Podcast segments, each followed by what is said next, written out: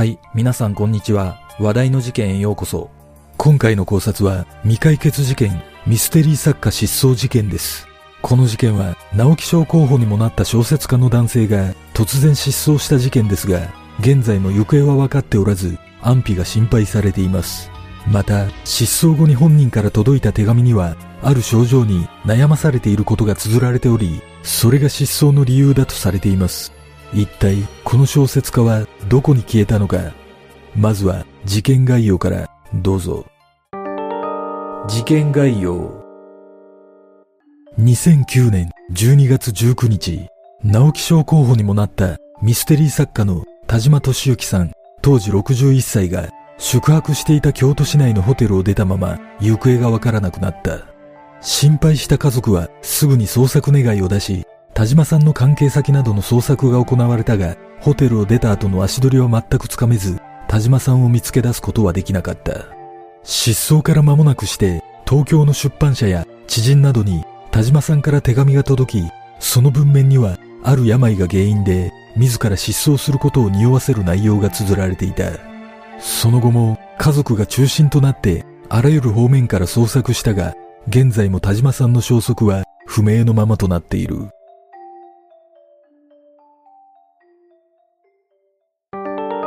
田島さんの経歴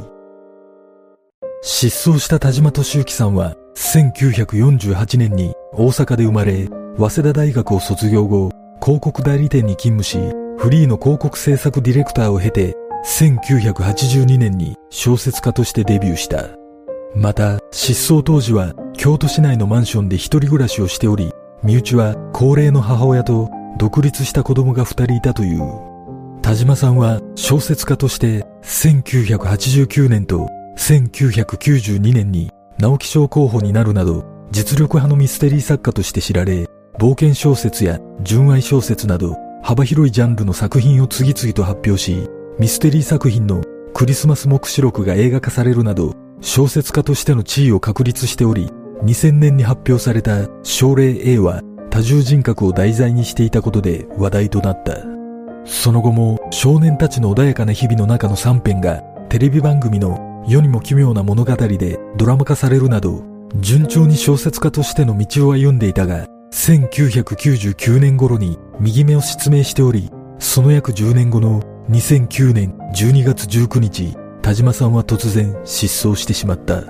失踪当時の田島さんの特徴は身長170センチの痩せ型で姿勢が良く大阪出身だが標準語で話し、室内では帽子をいつも被っていたとされ、失踪時の服装はカーキのジャンパーとズボン、カーキの帽子をかぶり、メガネにショルダーバッグという軽装で、現金は持ち出していたが、クレジットカードなどは持っていなかったという。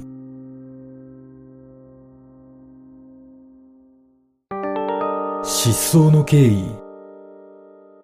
2009年12月19日午前9時頃、田島さんは宿泊していた京都市内にある都ホテルのフロントでチェックアウトする姿が確認されているが、これが最後の目撃となっている。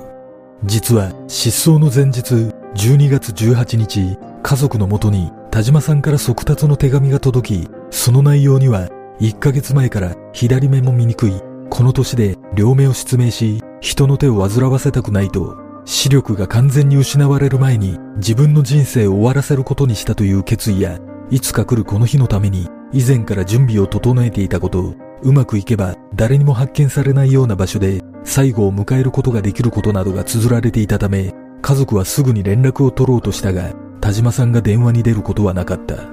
そして失踪当日には知人宛に筆を置き社会生活を終了しますとの手紙が届いており、さらに失踪から2日後の21日には東京草原社に体調が悪いので引退すると事務的な連絡が書かれた手紙が届き角川書店にも左目の不調を感じていたが悪化しました。もう筆を折ります。社会生活を終了しますと書かれた手紙が届いている。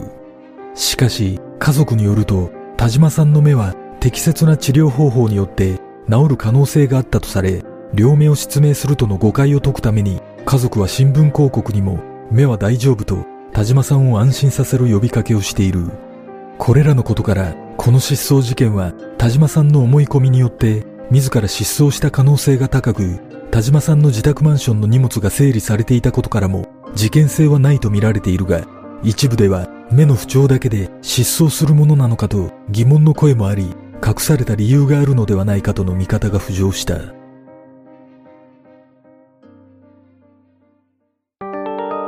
懸命の捜索。田島さんの失踪後、残された家族はすぐに捜索願いを出しているが、事件性が薄く、警察には頼れなかったため、家族が捜索用のポスターを制作するなど、関係者を中心に懸命の捜索が行われ、田島さんの手紙の内容に自ら命を絶つことが示唆されていたことから、発見までの時間が命をつなぎ止める大きな鍵を握っていた。そのため、家族はあらゆる手段を使い、ブログやツイッターの解説だけでなく、新聞広告でも情報提供を求め、田島さんゆかりの場所などに足を運び、チラシを配るなど、失踪後の足取りを懸命に探した。そして、伊賀が舞台の小説を手がかりに、田島さんが訪れたことのある JR 柘駅では、家族は近くの喫茶店や歴史民族資料館を回り、捜索の協力を求め、タクシー会社なども回り、情報を求めたが、タクシー運転手は、柘地区は俳句や歴史愛好家が多く訪れており、高齢者も少なくないため、本人を見分けるのは難しいと話すなど、手がかりは全くつかめなかった。また、六甲山方面へ向かった可能性があるとのことで、山岳連盟でも情報提供の呼びかけを行っているが、結局、田島さんに関する情報は何一つ得ることができなかった。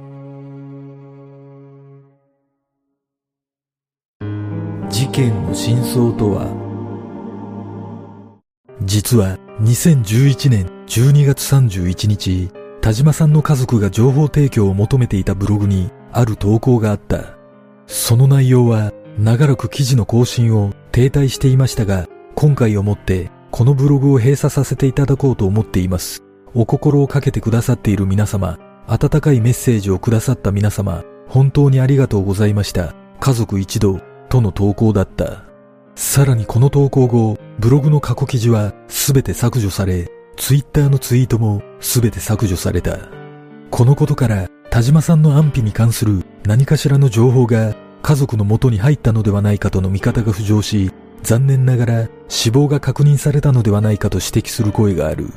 しかし、死亡が確認されたのであれば、協力を求めた人にブログで結果を知らせるのではないかとの見方もあり、現在も田島さんの正確な安否は判明していない。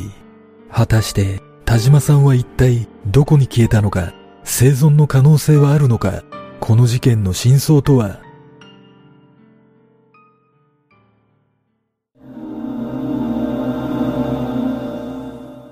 この事件で失踪した田島さんは、以前から片目を失明していたとされていますが、失明の原因が何だったのかは公表されていないため、非常に気になります。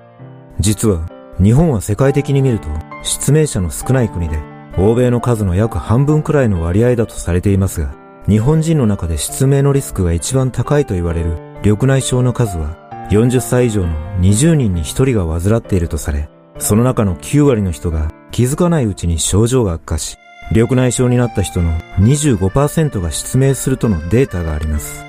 このことから推測すると、田島さんは緑内障を患っていた可能性が高いのではないでしょうか。緑内障は完全に治すことはできませんが、適切な治療によって進行を遅らせることができるため、田島さんの家族はそのことを伝えたかったのかもしれません。もしかしたら、右目を失明しそうな時には治療をしたものの、結果的に失明したことで同じように左目も治療したところで無意味だと感じてしまい、絶望に苛まれ、自ら命を絶つ行動に走ったのかもしれません。この失踪事件は、田島さんの手紙の内容から推測すると、左目の視力の悪化によって全盲になることを恐れ、自ら命を絶つ選択をしたことが伺えますが、医者に宣告されたなどの情報がないため、思い込みだけの失踪だとすれば少し疑問を感じます。